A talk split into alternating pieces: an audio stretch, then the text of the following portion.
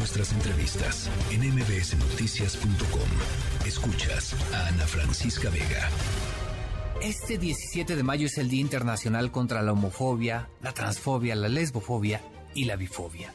Un día importante sin duda para impulsar la cultura de la inclusión en nuestro país. Nuestro compañero Álvaro Morales nos preparó la siguiente información. El 17 de mayo es el Día Internacional contra la Homofobia, la Transfobia y la Bifobia. Esta fecha se eligió por ser el año en que la Organización Mundial de la Salud eliminó la homosexualidad de la lista de enfermedades mentales. Esto apenas en el año 1990.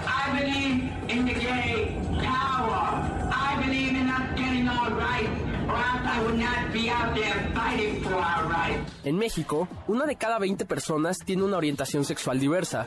Esto es alrededor de 5 millones de personas mayores de 15 años. De estos, más del 50% se identificaron como bisexuales. En nuestro país se conmemorará cada 17 de mayo el Día Nacional de la Lucha contra la Homofobia, para estar acorde con el marco de derechos humanos que rige a la comunidad internacional. La bifobia es el tipo de discriminación menos conocida. De hecho, solo se agregó la bifobia al nombre del día en 2015 y se refiere al acto no solo de discriminar a alguien por ser bisexual, sino también a no reconocer la validez de su bisexualidad y no reconocer que alguien puede estar atraído a los dos sexos. Me gusta el boxeo, bailar. Me gusta pasar momentos agradables con mi familia, me encanta la música. Me gusta la música. Me gusta bailar, me gusta capoeira, me gusta escuchar música. Me gusta leer y me apasiona la naturaleza. Me gusta el deporte, juego y Según el Observatorio Nacional de Crímenes de Odio LGBT+, de la Fundación Arcoiris, México es el segundo país de América más violento con la comunidad LGBT+.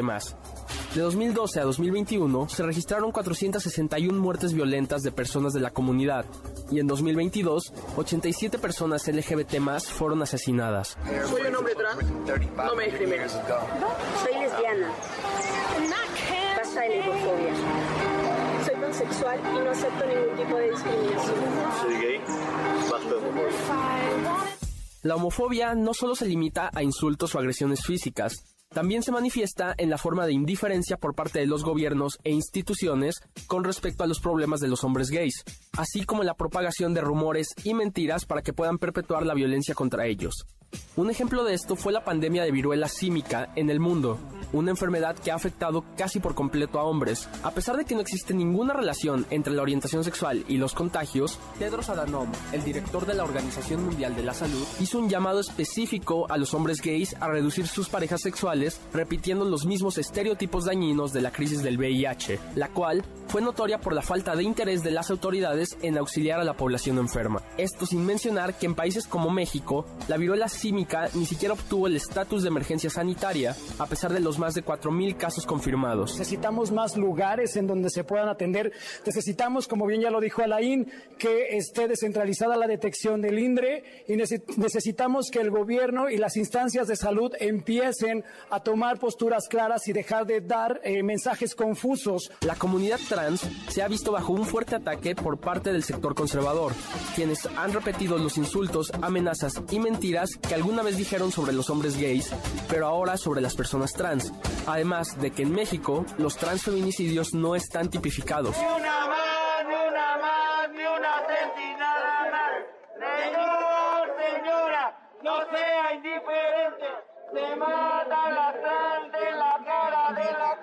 Es importante recordar que aunque el término transgénero es relativamente nuevo, empezando en la década de los 60, siempre han existido personas con disforia de género que, eventualmente, de distintas maneras, transicionaron de su género asignado al nacer a su género elegido. El presidente López Obrador siempre se ha pronunciado a favor de la población LGBT y ha señalado que no habrá impunidad en crímenes de odio en su contra. Sin embargo, hasta que su gobierno proteja a su población de la misma manera, las personas de la comunidad LGBT seguirán sin estar seguras en México. Pues nosotros estamos en contra de los eh, agravios y desde luego de los crímenes de odio. Estamos constantemente protegiendo a todos los ciudadanos. Tenemos que garantizar la libertad a todos. Para MBC Noticias, Álvaro Morales.